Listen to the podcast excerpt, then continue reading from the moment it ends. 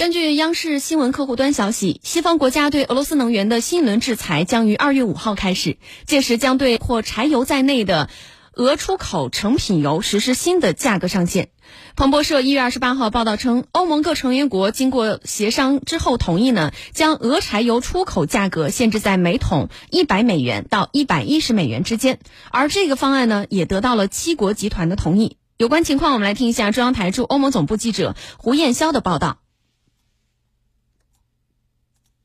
一月二十六号，据路透社、彭博社等媒体援引内部消息报道，欧盟委员会提议对俄罗斯相较原油价格溢价的优质石油产品，如柴油等，设定每桶一百美元的价格上限；对相较原油折价的产品，如燃料油等，设置每桶四十五美元价格上限。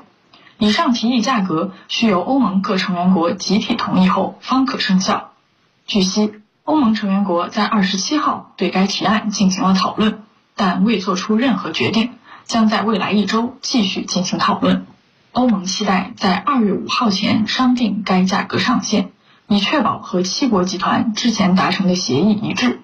七国集团此前决定，从二零二二年十二月五号起对俄罗斯原油实施每桶六十美元的价格上限，并在二零二三年二月五号起。对俄优质石油产品进行限价，但据彭博社本月二十七号报道，石油贸易商正赶在限价禁令生效前将大量俄罗斯柴油运往欧盟。据彭博社给出的数据，二零二三年的前二十三天，欧盟国家平均每天从俄罗斯进口超六十万桶柴油，比二零二二年同期以及全年均值都高。而当前几艘载有数百万桶柴油的船只。正驶向欧盟，预计将在二月五号前抵达。